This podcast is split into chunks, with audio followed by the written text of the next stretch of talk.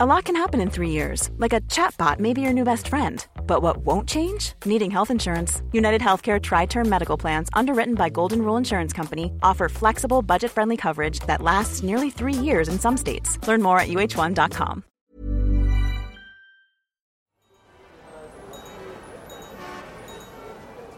C'est le mois de décembre et je suis crevée. Jo est malade tout le temps et ne dort plus. La lumière du jour me manque. Et maintenant, je dois m'occuper des cadeaux de Noël. Je sais pas si pour vous c'est aussi pénible, mais moi, ça m'angoisse. En plus, maintenant que j'ai Jo, j'ai l'impression d'avoir atteint un nouveau stade de charge mentale. C'est son premier vrai Noël, et ma mère m'a demandé de l'aider à lui trouver un cadeau. Pour chercher de l'inspiration, je récupère un catalogue de jouets dans un magasin.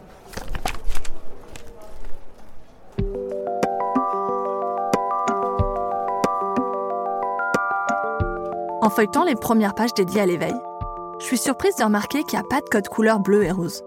Les bébés sont habillés de façon plutôt non genrée. Et dans la rubrique dédiée aux enfants de maternelle, pas de code couleur non plus. Sur certaines pages, on voit des filles et des garçons jouer ensemble à la cuisine. Sur d'autres, une petite fille tient une perceuse. Je me dis que les campagnes féministes comme Mardi Rose, lancées en 2015, ont enfin payé. L'association Osez le féminisme a mené une campagne de sensibilisation contre les objets stéréotypés. Ça conditionne les petits garçons et les petites filles à leur rôle dans la société plus tard. Les catalogues, c'est carrément marqué garçon-fille. Et puis quelques pages plus loin, j'arrive à la partie poupée. Et là, c'est un déferlement de roses. Tout à coup, les garçons disparaissent. Idem pour la partie princesse, qui inclut les Polly Pocket et les Lego Friends, une gamme lancée en 2012 pour les filles, plus facile à monter que les autres Lego. Bon, la lutte contre les stéréotypes progresse, mais il y a encore du chemin à faire.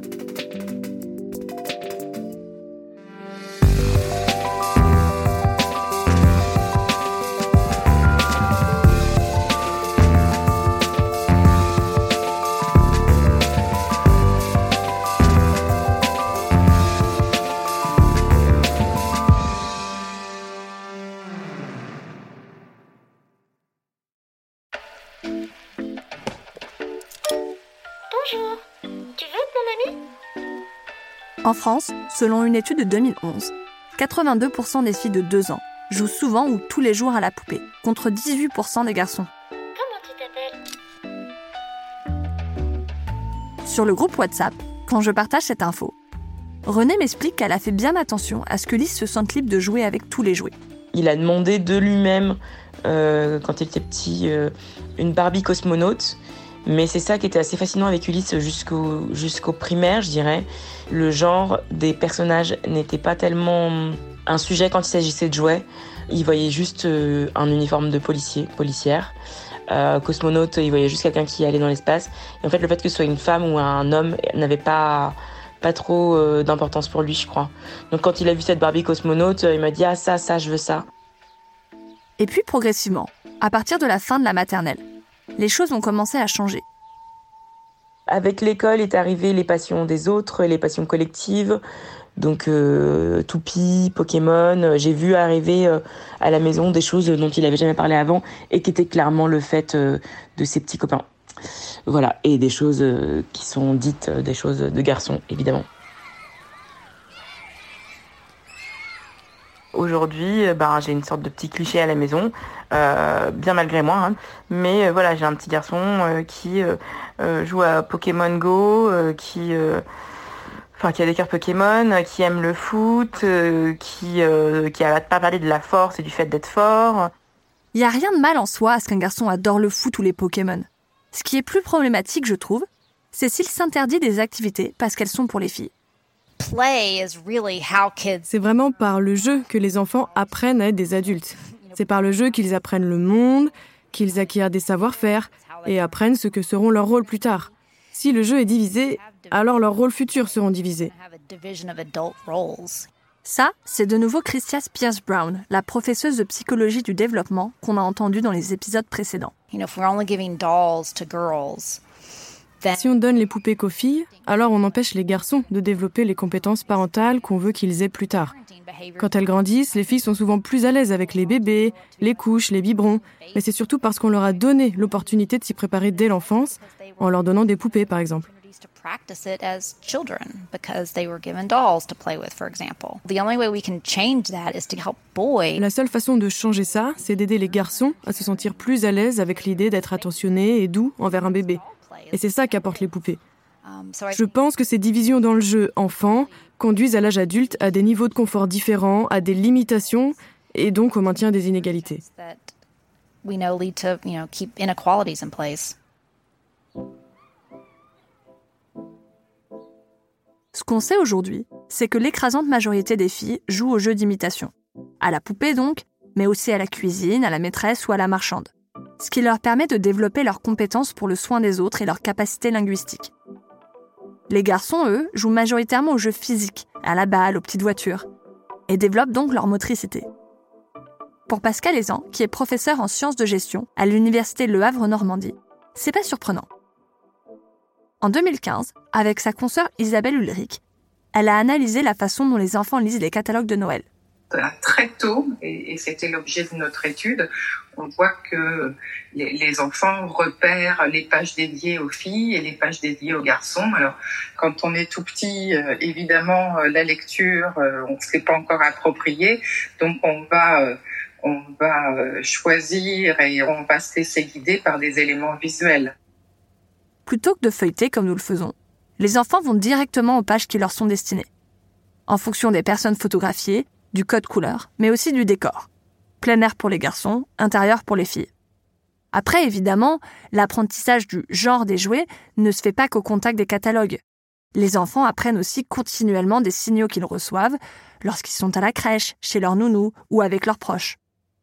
On a pu voir euh, euh, par le biais euh, d'une étude scientifique, on a pu voir que les enfants ne choisissent pas les mêmes jouets lorsqu'il y a un adulte dans la pièce. Ça, c'est Manuela Spinelli, la sociologue qui nous a parlé des prénoms dans l'épisode 3. Donc ils ont tendance à choisir les jouets de façon beaucoup plus genrée lorsqu'un adulte est dans la pièce.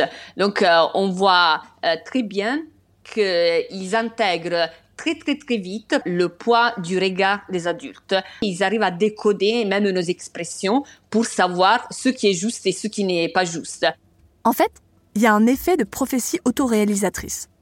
Les parents s'imaginent que leur fille va avoir un instinct maternel, lui offrent une poupée, sourit dès qu'elle la prend, et quelques mois plus tard, paf, ça donne une petite fille qui aime pouponner. Et c'est vrai aussi dans l'autre sens. Et chose amusante, mon frère, euh, qui est un peu euh, radicalement opposé à moi sur ces sujets, et qui euh, essayait justement de le ranger dans des stéréotypes plutôt masculins, je dirais, à cette époque en tout cas, avait vu son fils jouer avec la Barbie cosmonaute et il avait un peu, il s'était tendu quoi. Mais tous les parents sont pas contre le fait que leur garçon joue à la poupée. Au contraire, certains se désolent même qu'il ne joue jamais avec le poupon qu'il a reçu à Noël. Pour Pascal Ezan, cette résistance, elle peut s'expliquer par un phénomène de mimétisme. Ce qu'on peut constater, c'est qu'un enfant qui voit des stéréotypes de genre au sein de sa famille va évidemment les reproduire au niveau de ses jouets. En d'autres termes, si maman cuisine et papa bricole, on voit très clairement que euh, les enfants qui appartiennent à ce type de famille vont quand même développer une appétence pour des jouets euh, qui correspondent à des, à des, jeux de rôle. Quand on achète un poupon à, un petit garçon et que euh, le petit garçon ne voit jamais euh, le papa s'occuper des, des, des frères et sœurs, ça pose question. Bon, après, c'est aussi une question de goût. Il y a des enfants qui juste aiment pas les poupées. Je pense que ce qu'il faut retenir de tout ça, c'est pas tellement qu'il faut forcer les enfants à jouer à la poupée, mais plutôt qu'il faut leur laisser la porte ouverte. I hear a lot of parents say, "Well, I buy toys, you know, I buy dolls for my son, but he just ignores." J'entends beaucoup de parents dire euh, J'achète des poupées à mon fils, mais il les ignore. Eh bien, c'est quand même important de les acheter, de les louer ou d'en avoir à la maison, parce qu'au moins, ça montre que vous ne pensez pas qu'elles sont réservées à un genre plutôt qu'à un autre. Je pense que c'est important de s'assurer que les enfants ont accès aux poupons, et ce dès le début, qu'ils soient habitués à les voir, à les considérer, à leur parler et à jouer avec. don't expect there to be a gender difference in who plays with them, but being really mindful Il of faut être attentif à la diversité des formes de jeu et encourager les enfants à s'approprier le poupon. Et ensuite, les enfants jouent avec ce qu'ils voudront. Bien sûr, il y a des limites à ce qu'on peut faire, mais rendre ces jouets disponibles et montrer comment on peut s'en servir, ce sont deux étapes très importantes. um, are two really important steps. Moi, par exemple, J'avais envie que Jo joue avec des poupées pour qu'elle apprenne à prendre soin des autres. J'étais trop contente de lui offrir le poupon avec lequel j'avais moi-même joué bébé. Est-ce qu'on donne la tétine à la poupée? C'est pour toi ou c'est pour la poupée? Je lui ai montré un peu ce qu'on pouvait faire avec, lui donner à manger, lui faire des câlins. Ah, tu me la donnes Mais au début, rien n'y faisait. Jo l'ignorait totalement.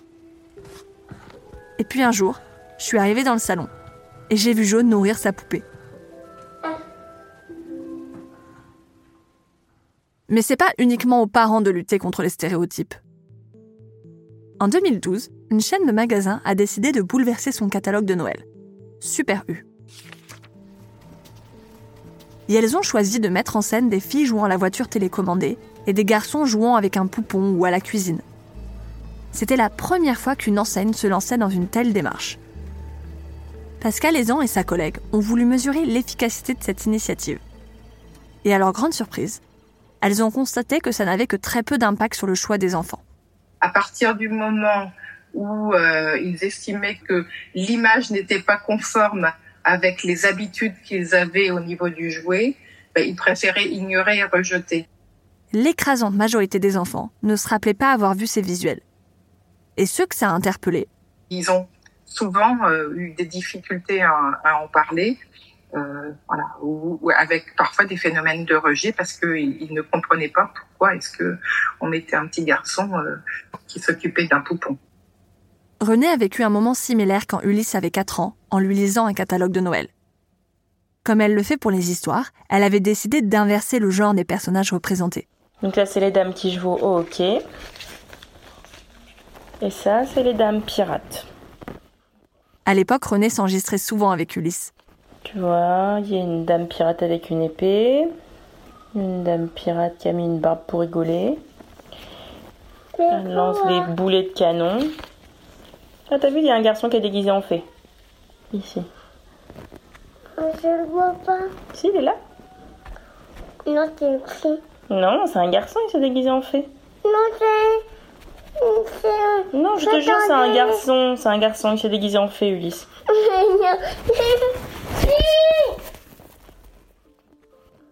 Plus tard, René s'est demandé pourquoi Ulysse avait réagi comme ça. J'en ai parlé avec un pote non binaire et ce pote m'a dit quelque chose que j'ai trouvé très juste en fait. Il m'a dit mais en fait René, euh, ton enfant il est en train d'apprendre euh, les règles de genre euh, selon euh, la façon dont la société euh, les a édictées. C'est des règles qui sont complexes et bizarres. Et euh, il les apprend tant bien que mal, il se donne de la peine pour les apprendre. Et toi, en fait, au moment où il est en train de comprendre pourquoi un garçon est un garçon, pourquoi une fille est une fille, tu viens tout mélanger. et donc, ben, pour lui, c'est forcément euh, troublant et, euh, et pas évident. Et ça m'a vachement euh, fait réfléchir ce truc parce que je me suis dit euh, qu'effectivement, la colère d'Ulysse, en fait, elle était aussi euh, à la mesure de la difficulté que je lui présentais peut-être à ce moment-là. L'ami de René n'a pas tort. Rembobinons. Depuis les années 60 et les premiers travaux de Lawrence Kohlberg, un psychologue américain, on sait qu'à partir de deux ans, les enfants sont capables d'indiquer le sexe des individus en se basant sur des indices sociaux, la coiffure, les vêtements, les jouets, etc. Ensuite, vers 3 ou 4 ans, ils apprennent la stabilité du genre dans le temps. Ils comprennent que, dans notre société binaire, un garçon deviendra plus tard un homme et une fille deviendra une femme. Around three, kids Vers 3 ans, les enfants commencent à prêter attention à leur genre et à plus ou moins le connaître. Ils commencent à l'affirmer et à montrer des préférences. Mais à cet âge-là, ils n'ont pas encore intégré que le genre est une donnée stable, quelles que soient les situations. Qu'un garçon qui se déguise en princesse ne devient pas une fille. À 4 ans, Ulysse était donc à cet âge où on ressent le besoin d'affirmer qu'on est bien une fille ou un garçon, et qu'on a compris les règles. And then they start to self-select things. Et ensuite, ils commencent à sélectionner par eux-mêmes des choses qu'ils pensent correspondre à leur genre. Donc, on voit des enfants de 3, 4 ou 5 ans être très inflexibles sur des choses comme je veux seulement faire des choses que les filles font ou je veux seulement faire des choses que les garçons font. Les enfants font en fait ce qu'on appelle de l'essentialisme. what we call essentialism. So they think because we En fait, ils pensent que si on utilise autant le genre, c'est que celui-ci doit être profondément important dans un nombre infini de domaines. in an infinite number of ways. Cette tendance à l'essentialisme, c'est notamment ce que Christia a montré avec son expérience des t-shirts bleus et rouges dont on a parlé dans l'épisode 5. So a kid can think, I'm a girl. I like Un enfant peut se dire Je suis une fille, j'aime les spaghettis. Par conséquent, toutes les filles aiment les spaghettis. Et puisque les filles sont par essence différentes des garçons, si toutes les filles aiment les spaghettis, aucun garçon n'aime les spaghettis. Les enfants passent ainsi d'eux-mêmes ou d'une personne à l'ensemble du groupe du genre en question.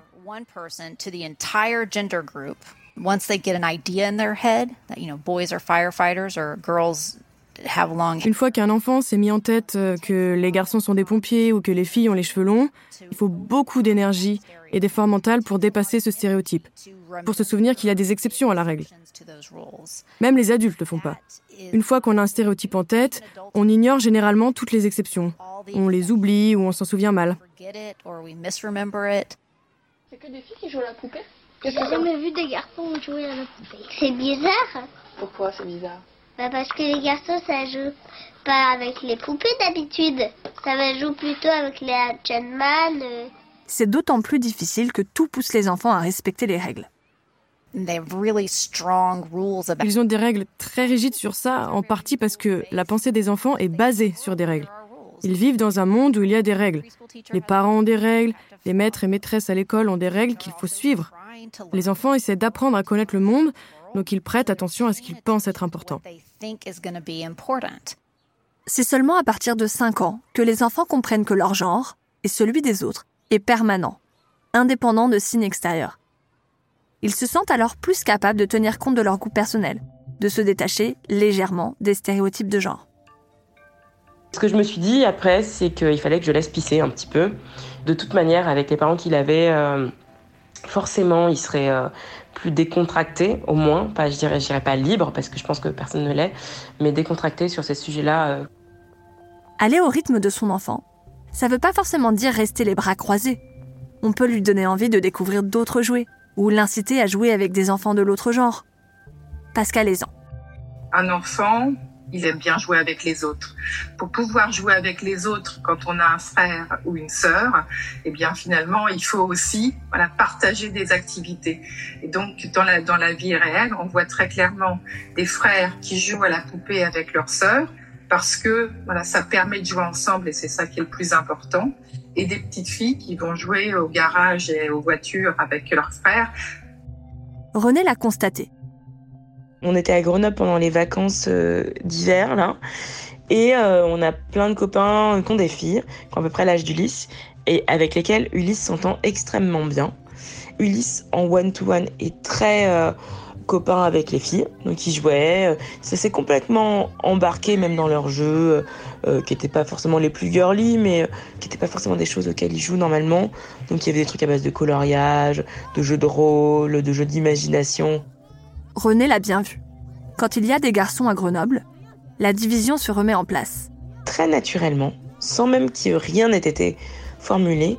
Dix minutes après notre arrivée, ils se sont divisés, filles-garçons. Donc les filles sont allées d'un côté et les garçons de l'autre.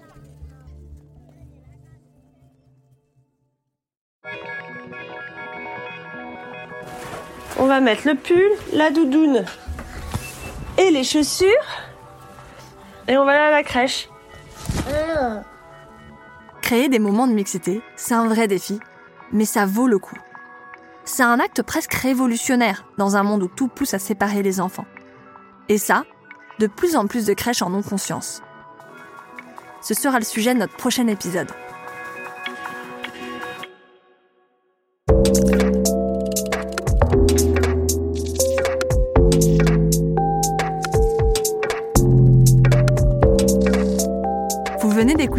Bienvenue bébé. Si cet épisode vous a plu, n'hésitez pas à nous laisser des étoiles sur Apple Podcast ou Spotify. L'épisode suivant sortira mercredi prochain. Vous pouvez retrouver en description tous les articles et les livres mentionnés dans cet épisode. Bienvenue bébé est une série du podcast Le Journal, produit par Paradiso Média. Écrite et racontée par Aline Laurent-Maillard et produite par Suzanne Collin. Théo Albaric a monté, réalisé et mixé les épisodes.